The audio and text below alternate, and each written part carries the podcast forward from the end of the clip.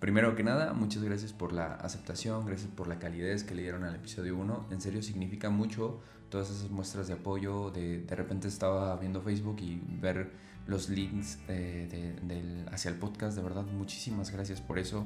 Gracias por los mensajitos de apoyo. Gracias por, gracias por tomarte los minutos necesarios para escuchar el podcast y, y estar ahí presente. De verdad, eso significa muchísimo y me motiva a mí un montón. En serio que estar hablando a solas en una habitación con un micrófono enfrente me pone muy nervioso y las personas que me conocen saben que no, no me cuesta mucho entablar una conversación con, con cualquier persona sobre cualquier tema, pero vaya que esto es bastante nuevo para mí y me cuesta mucho trabajo. Muchísimas gracias por esas muestras de apoyo porque lo que hacen es que me motive más para hacerlo mejor cada vez. Muchísimas gracias. ¿Y de qué vamos a hablar hoy? Bueno, además de agradecerles, les quiero platicar del triángulo de la exposición. ¿Qué es el triángulo de la exposición en la fotografía? Bueno, en la foto es esta trifuerza, esta trifuerza conformada obviamente por tres valores y que se presenta en cualquier cámara.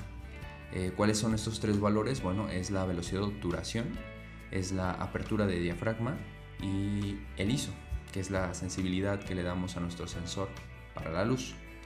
Eh, ¿cómo, ¿Cómo o qué trabajo que desempeñan estos tres valores? Bueno, estos tres valores son encargados de la captación de luz. Eh, su, valor, su función primordial es obtener luz o impedir el paso de la luz hacia nuestro sensor para eh, dibujar nuestra imagen, por decirlo de alguna manera. Entonces estas son como barreras o, son valores que aumentan o disminuyen la sensibilidad de la luz, dependiendo de, cada valor, para la captación de luz. Eh, es bueno decirlo, también estos tres valores eh, se complementan unos con otros. Vaya, si subes uno vas a afectar el, eh, tienes que modificar el otro, si subes el otro tienes que modificar el, anterior, entonces cada uno de ellos tienen como un tipo de sinergia entre, entre los tres y se afectan unos con los otros. A su vez, estos tres valores también tienen un uso creativo. ¿Qué quiere decir esto? Bueno, por decirlo de alguna manera, estos tres valores también le dan un efecto diferente, distinto a nuestra, a nuestra fotografía. Vamos a ver cada uno de ellos, vamos a vamos a ver su, su trabajo, lo que hacen, su definición y también su uso creativo en la fotografía. ¿Cuál va a ser el primero que vamos a ver? Va. El primero que vamos a ver es la velocidad de obturación. ¿Y qué es esto?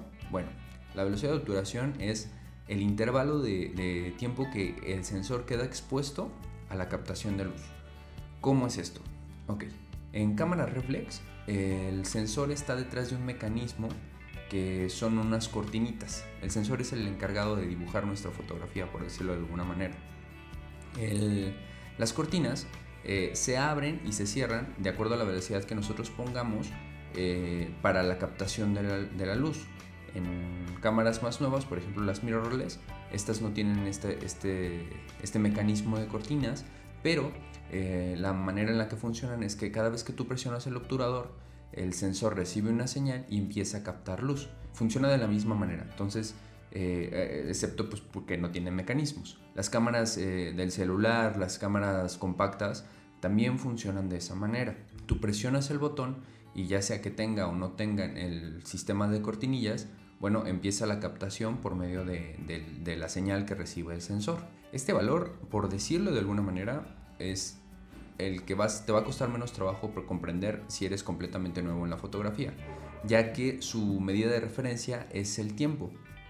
Imagínate que es un segundo partido ah, por mil, eh, por cientos, por décimas.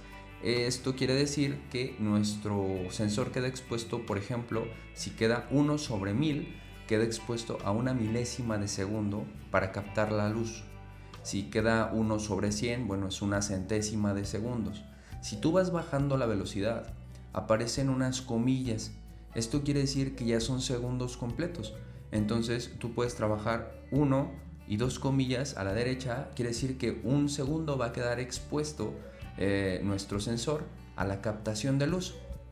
Si trabajas 1 sobre 6000, quiere decir que una seis milésima de segundo va a estar expuesto nuestro sensor a la captación de luz y durante una seis milésima va a abrir y cerrar, eh, bueno, durante una seis milésima va a quedar expuesto, se va a abrir y cerrar la, cortinilla y en esa seis milésima, pum, lo que entra de luz es lo que capta de luz, eh, es lo que dibuja nuestra fotografía. Les había comentado que todos estos valores tienen una repercusión creativa.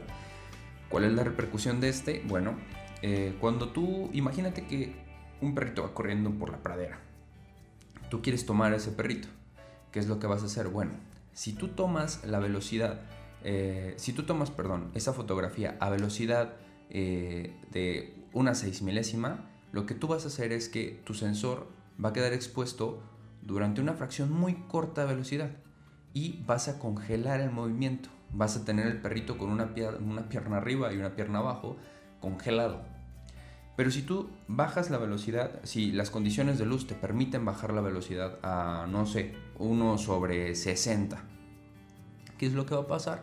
Bueno, vamos a ver como, como si fuese un barrido el perrito. A lo mejor si, si, si te quedas fijo, eh, la montaña, la pradera se va a ver fije, bien, se va a ver este, nítida, pero el perrito va a dejar como una estela, como si fuera, vaya, perdón la, la referencia, si fuera como si fuera un fantasma. Eso es lo que va a pasar.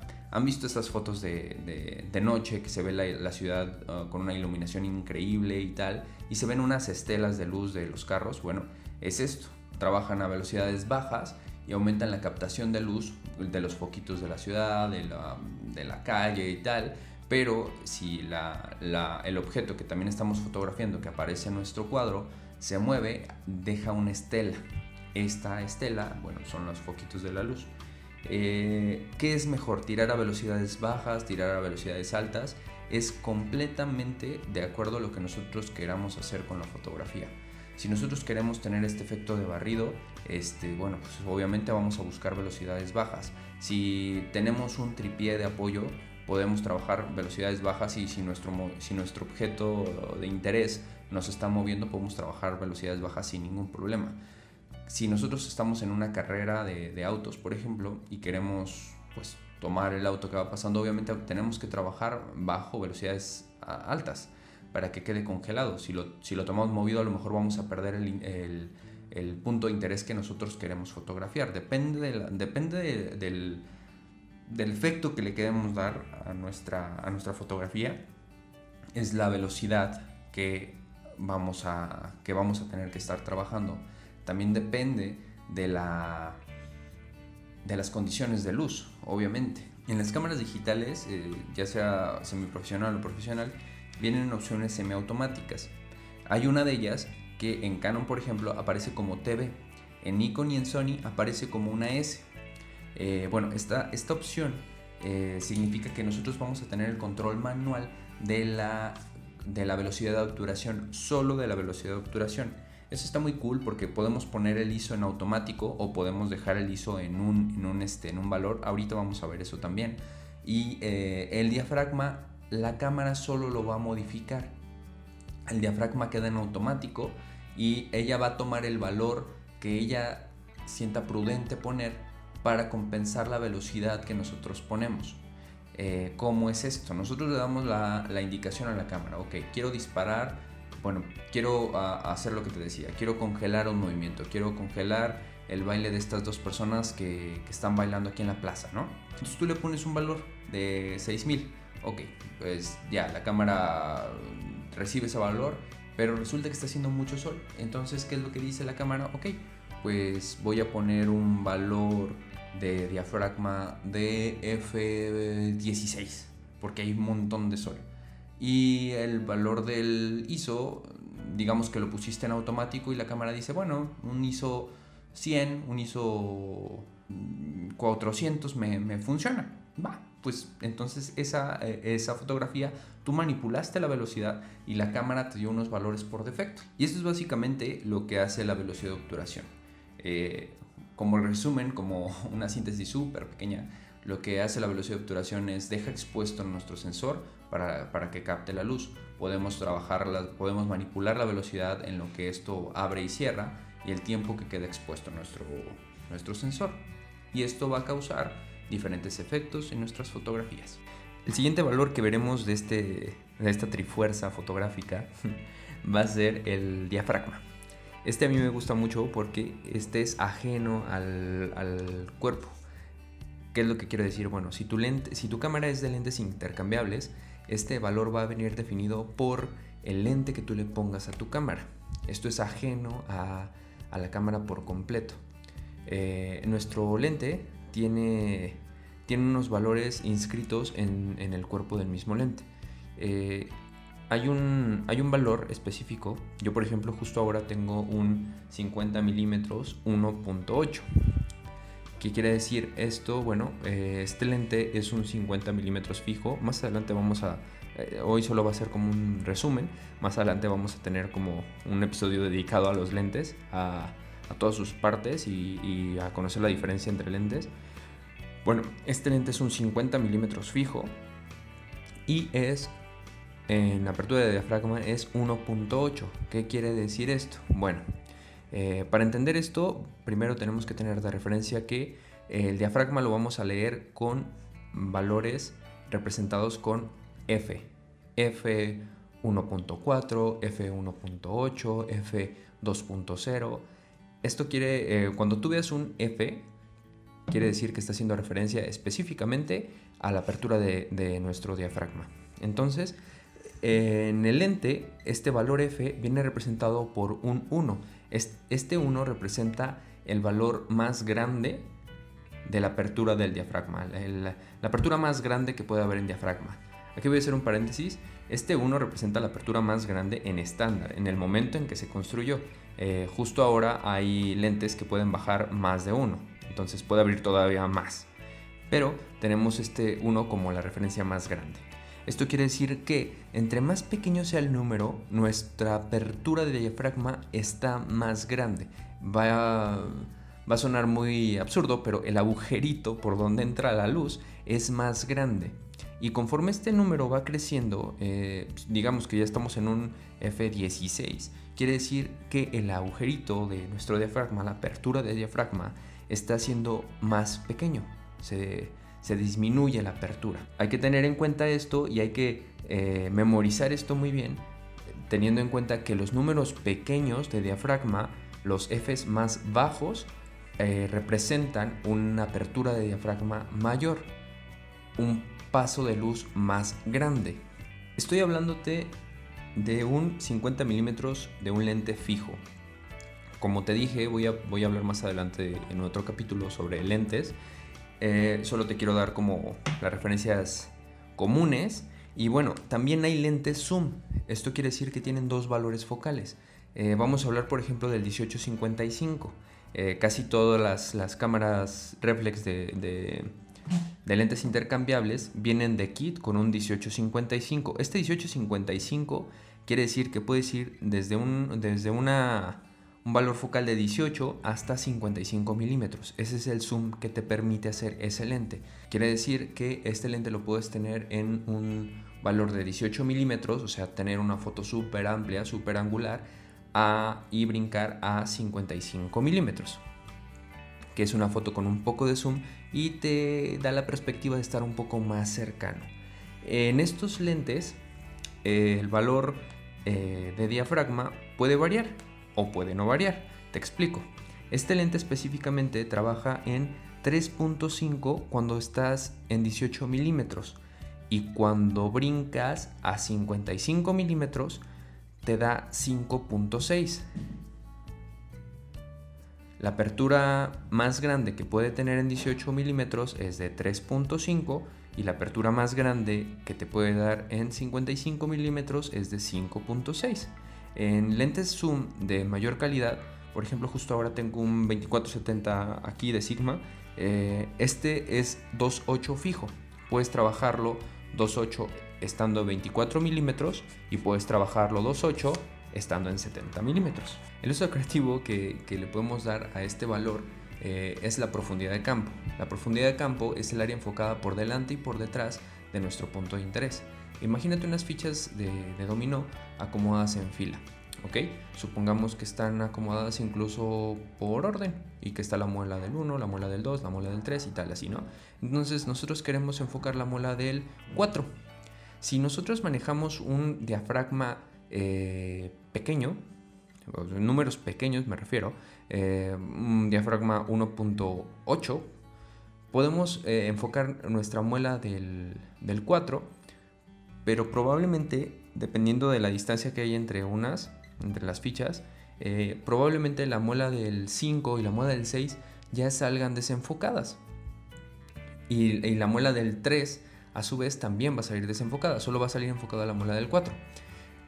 Pero si manejamos un diafragma, no sé, por ejemplo 22, me, estoy yendo súper alto, pero bueno, un diafragma 22, puede ser que salga enfocada la muela del 4, la del 5, la del 6 y, las muelas de adelante también. O sea, puede, ser la ficha del 1, del 2 y del 3. ¿Qué es lo que te está diciendo esto? Bueno, a diafragmas más pequeños eh, se, focaliza, se puntualiza mayor el enfoque. Mm, el uso creativo que se le puede dar a esto, bueno, en un retrato, por ejemplo, suponiendo que tú tienes a tu modelo eh, en un primer plano y quieres que la parte de atrás salga completamente desenfocada, que salga como estas fotos que se ve todo borroso. Eh, bueno, vamos a utilizar eh, diafragmas más pequeños, 1.4, 1.8, 2.0 y esto hará que nuestro primer plano, en este caso la persona que vamos a retratar, salga enfocada y toda la parte de atrás salga desenfocado. Eh, a valores mayores de diafragma, bueno, nos va a permitir que todo salga enfocado. ¿Para qué nos sirve esto? Bueno, nos sirve por ejemplo para eh, fotos de paisajismo. Cuando tú ves un atardecer increíble y de repente quieres que se vea la florecita de que está delante, después se ve un árbol, después del árbol se ve el cielo y las montañas y todo esto, utilizas diafragmas más grandes, eh, diafragmas 16, diafragmas vaya, de valores F mayores. Esto quiere decir que va a pasar menos luz, pero nos va a permitir tener mayor profundidad de campo. Oye, pero pues nos conviene entonces utilizar siempre Fs más grandes porque de esta manera sale enfocado todo, dependiendo de lo que quieras lograr. Y el tema con esto es que no olvidemos que el diafragma es la apertura por donde pasa la luz. Entonces, si tenemos una apertura mayor, más grande, un F más pequeño, de número más pequeño, bueno, va a pasar más luz. Y si tenemos un valor de F mayor, una apertura más pequeña, quiere decir que va a pasar menos luz. Entonces ahí es donde tú tienes que compensar. En algunas cámaras semiprofesionales y profesionales ah, hay una opción que te deja trabajar solo el, el valor de diafragma. Esta es la prioridad a la apertura. En cámaras Canon eh, viene representado por A, B y en Nikon y Sony representado por A. Esto quiere decir, como, les contaba con el, modo de prioridad velocidad, este, solo vamos a tener nosotros que preocupar, solo vamos a tener que preocuparnos nosotros por la apertura del diafragma. La cámara va a automatizar los otros valores y nos va a hacer una toma en la cual nosotros tengamos la disposición por completo de los valores F. Un paréntesis aquí. ¿Es necesario utilizar la cámara en modo manual todo el tiempo? Eh, no, no es necesario. ¿Por qué? Eh, hablamos también de practicidad, no hablamos de mediocridad. Eh, el punto de todo esto, el punto del podcast, sí es, es que utilices la, la cámara en modo manual, pero por lo pronto, para que te vayas empapando, para que no te satures de información, podemos utilizar estos modos semiautomáticos. De esta manera tú vas conociendo los efectos que tienen cada valor y la repercusión creativa que tiene en nuestra fotografía. Si quisieras utilizar el modo manual desde el inicio, no pasa nada. También está cool y hay personas que pueden utilizarlo desde el principio. Pero seamos realistas, hay otras personas que necesitamos ir paso a paso, eh, ir conociendo poco a poco nuestra cámara y no pasa nada, no pasa absolutamente nada, no te hace, no te hace nada si utilizas los modos semiautomáticos al principio y más todavía si es para conocer el correcto funcionamiento de nuestra cámara. Y llegamos al tercer valor. Necesito que a lo largo de este podcast eh, recuerdes constantemente estos tres valores. Estos tres valores los vas a ver en todo, todo tu camino en la fotografía. Vas a ver eh, velocidades, vas a ver aperturas, vas a ver eh, valores ISO en todo, en todo, con cualquier marca, con cualquier tipo de cámara. Dicho esto, vamos a hablar del ISO. El ISO es la sensibilidad que tiene nuestro sensor hacia la luz. Y bueno, ahora es variante.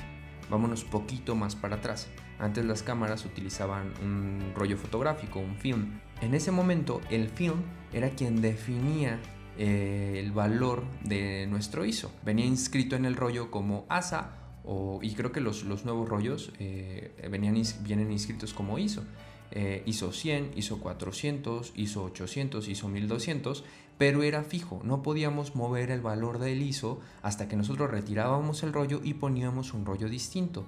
En la fotografía digital, ¡pum!, todo esto cambió. Eh, nuestro sensor tiene diferentes niveles, por decirlo de alguna manera, de sensibilidad hacia la luz. Puedes ajustar que tu cámara tenga un valor ISO, una sensibilidad a la luz de 100, de 125, 160, 200, así hasta, hasta lo que tu cuerpo, del cuerpo de tu cámara, te deje darle. Hay cámaras que pueden llegar hasta 6000, hay cámaras que pueden llegar hasta 8000. Por ejemplo, eh, yo justo ahora tengo una Canon 6D y me permite hasta 25600 y básicamente es esto es esto el ISO es la sensibilidad que tiene nuestro sensor a la captación de luz. Podemos hacer que eh, nuestro, nuestro sensor sea más sensible a la luz en, a menor tiempo de exposición. Podemos poner eh, una velocidad de 100 y, y compensar a su vez con ISOs altos para que pueda captar más luz en poco tiempo o podemos hacer que tenga menor sensibilidad de luz para jugar con la velocidad de obturación y la apertura de diafragma. Y dijimos que todos los valores eh, tenían una repercusión creativa en nuestra fotografía. ¿Cuál es la repercusión creativa que tiene el ISO en nuestra foto? A muchas personas no les encanta manejar ISOs altos porque su, su aporte a la fotografía, su aporte a la imagen, eh, se llama ruido, ruido digital. Es como este grano este, estos puntitos que, aparecen en, nuestra fotografía. Eh, no son buenos, no son malos. La realidad es que tenemos una ventaja al, usar ISOs altos y es que, por ejemplo, si no tienes un flash, bueno, pues te permite tirar en escenas de poca luz eh, subiendo ISO sin la necesidad de un flash. O si necesitas congelar un momento y hay poca luz, bueno, pues te trepas en ISO y trabajas de esa manera. La repercusión es que a mayor ISO aparece más grano. Esto también depende de la cámara que tú tengas. Hay cámaras que con 800 de ISO ya, manejan un granito digital que, que bárbaro. Y bueno, pues ya una cantidad de 3000 o 4000 de ISO, este, pues ya se ve un grano bastante, bastante fuerte. Pero otras, las más nuevas, eh, por ejemplo, tienen bastante eh, sensibilidad a la luz, te manejan ISO súper altos sin presentar este grano digital, sin presentar este ruido. Pero las desventajas es que, bueno, eh, en ISOs mayor, algunas cámaras pierden cierta nitidez.